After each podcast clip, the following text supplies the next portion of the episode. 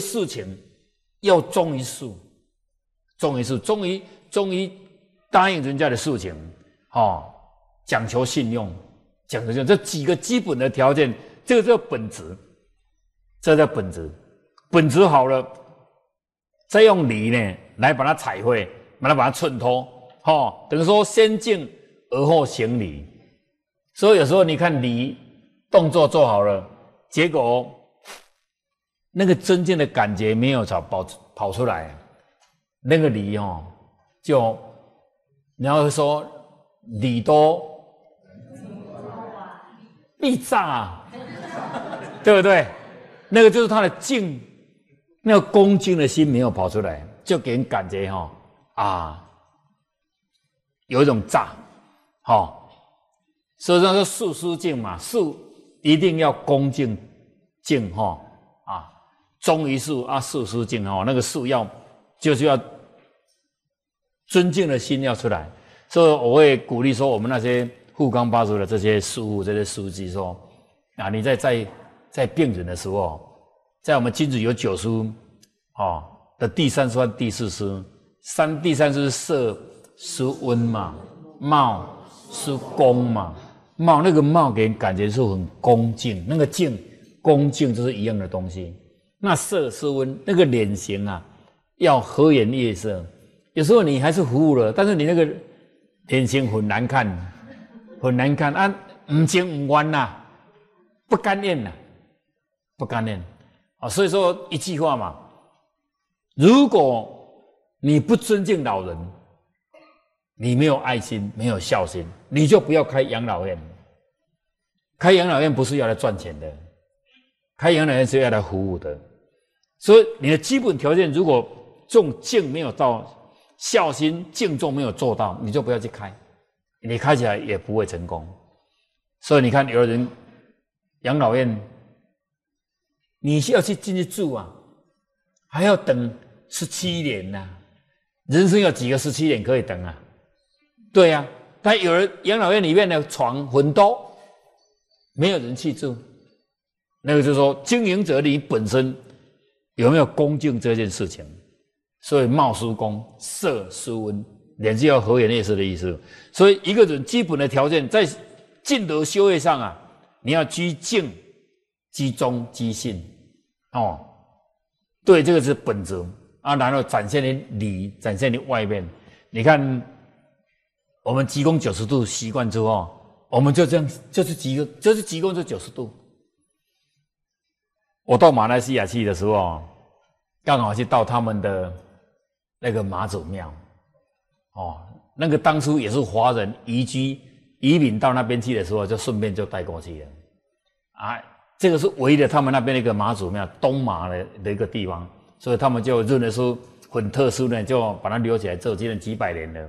那所以只要有只要有数个数这个国人去啊，他一定会到那边去。那我们看到妈祖庙会不会鞠躬？对，我就鞠躬。啊，大家就很多人在一起鞠躬。那我鞠躬之后，有一个人就跑过来跟我讲说：“哦，你鞠躬都九十度哦，哎，那个就不是刻意的嘛，这是习惯，习惯了，对不对？尤其是静态的东西，静态，如果你是动态的时候，你不用九十度，动态你可以超十五度、四十五度这样就可以了。但静态的时候，养成习惯，因为。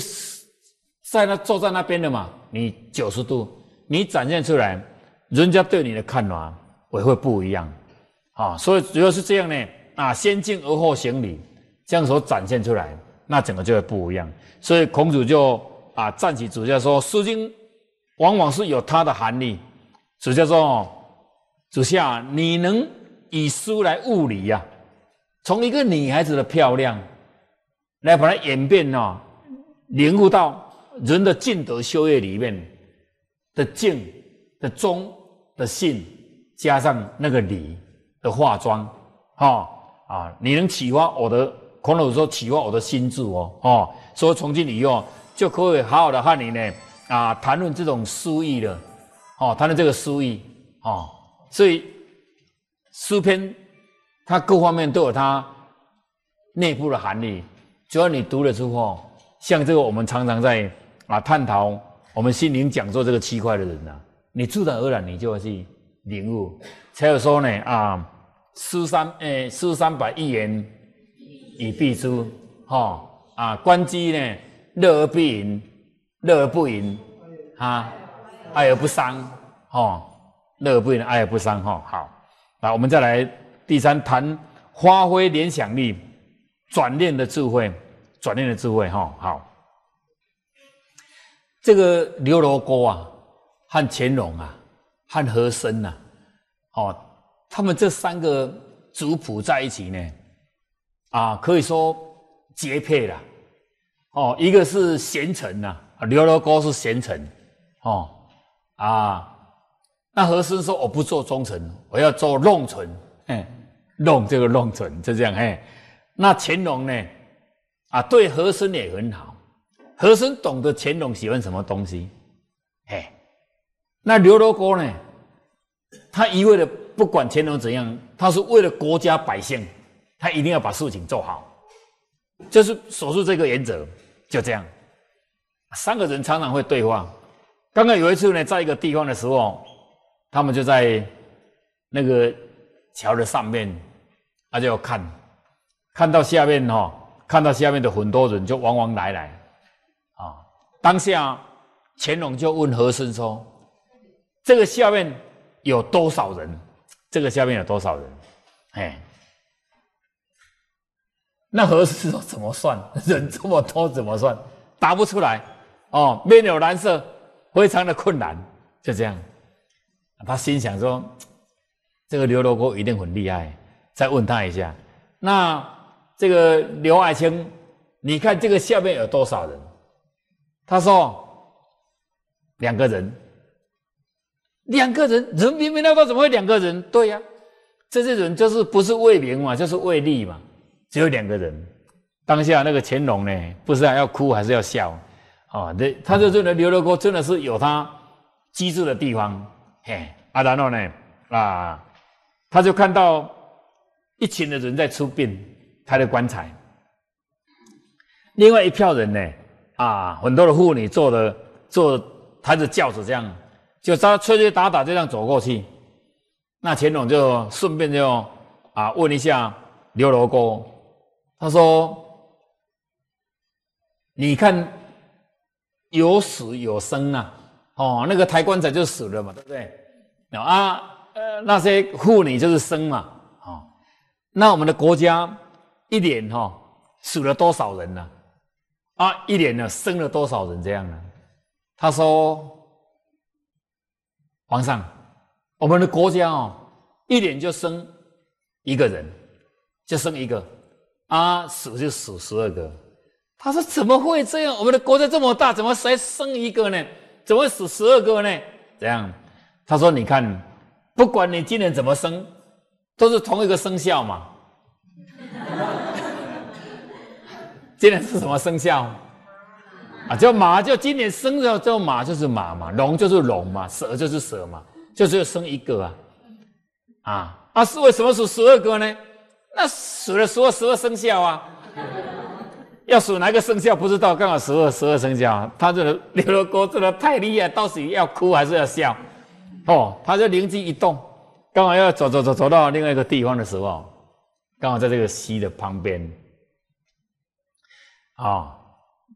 乾隆呢，就跟这个和珅呢，就使个暗号，好，使个暗号，就问刘罗锅说呢，什么叫四纲呢？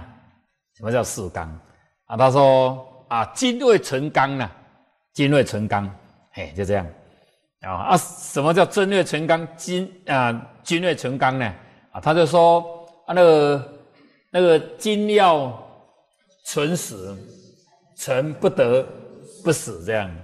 那前人就跟他说：“那如果我要你去死呢？”啊，刘罗锅就说：“当然，皇上你要我去死，我一定要去死啊！”就这样。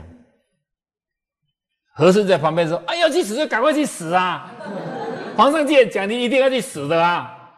哦，啊，那好，我要去死，我要去死啊！啊，就走到那个溪的旁边另外一个地方，就往下要跳，一个动作要跳，就这样。好啊，大概在那边讲几句话，啊，就回来。那乾隆就问他说：“啊，你不是要去死，为什么没有死呢？为什么要回来？”他说：“皇上，我刚好要跳下去的时候，刚好七眼在那地方跟我讲话。他说：‘你不能跳，你不能跳哦。’我当初是运不好，遇到昏金呐。你今天刘罗锅运气好啊，遇到乾隆是明君呐。啊，你这个跳下去呀，会陷皇上不义呀。”对不对？哦，所以皇上是明君，你不能跳，你不能跳。说因为这样，我回来了，我不是怕死，哦，因为因为我要保全的呢，皇上呢，你的名声啊，哦，如果说真的我要死，我随随时就可以跳下去了。他说我赎你免死，我赎你免免死就对了。你看，以后有人叫你去死的时候，你要懂，我知道吗？哦，所以说发挥联想力的，转念的智慧，人生啊。不如意的事情十之八九，你要记住一句话：凡事怎样感恩，凡事感恩，凡事都是好事，凡事都是好事。哦，每经一事，必长而智，那个就是你的经验，那个就是你的经验。人生的旅途本来就是这样，个人所拿到的基本是不一样，但是每一件都是好事。也是这样，才能可以给你体会到人生，人的生、老、病、死，嘿，喜怒哀乐变化都非常的大，每个人的环境也都不一样哦。但是有时候你没有感觉吗？经过这个事情之后，有时候造成你会改变。我就不要谈什么人，我就谈王成吉老师就好了。他以前还没生病之前。从来哦，到北京去呀，他就没有在公园赖来赖去的。哎，他现在每天早上六点半就开始发信息了，就发信息啊。等一下拿几个水果照一下相片给我们猜这是什么水果？那照一张树，照随便照一张下面的树，这个是什么？这是什么树？给我们去猜啊。哦，你看那个人生就不一样的，人生不一样哦，对人生有所领悟哦。以前一心一意的就是我一定要做什么事这样嘛？人的生命之后才发现，我很多事都还没做呢。这个当下，不要说我一定要怎样才能怎样。所以刚才我在开会的时候，我就在桌上写书啊，露两手给大家看一下。我要大家呢，回去都加点画，加点写，不要写日子。天天是好天，时时是好时，不用选良辰吉日，当下笔跨下去这是什么？这是好，这是好时好时辰，不要选什么日子，拿回去就画了，拿回去画。哦，金主立长处啊，小人常立志。你不要讲说我想写什么嘛，对不对？我有跟你们说我要写书法吗？对吧？不是写起来了吗？是不是？对呀。为什么要去讲什么呢？那个叫金主立长处。我们立下一个人生的目标，一辈子就要发扬传统文化，修养自身，提升了心灵，普度众生，就非常清楚，对不对？一路走来三十几年，能走四十年、五十年，那是最好喽。不用改变，累积了那么多的能量啊，不用去变，就是在这条路上。哎，那小人常立志，只要看到人家吹什么，他说我想要写；看到人家讲英文，我要写；呃，看到什么写什么，要你就静静的去做就好了，不要讲。所以难怪主公问君子，子曰：“先行其言，而后从之啊。”哦，因为应该主公应该是口才比较好，所以会有时候会把话讲在前面。所以孔老夫子要他说：“你先做了，做了再来讲，哦，那更好。哦，先行其言嘛，你要讲的话，你先做嘛。哦，啊，那就那就这个修道君子啊，哈，好。所以说转念很重要，哈，个人的环境变化都非常好，都非常大，所以你就把它当做每件事都好事。天灾人祸都不是我们人能掌控，对不对？真的说实在，变化都是非常的大。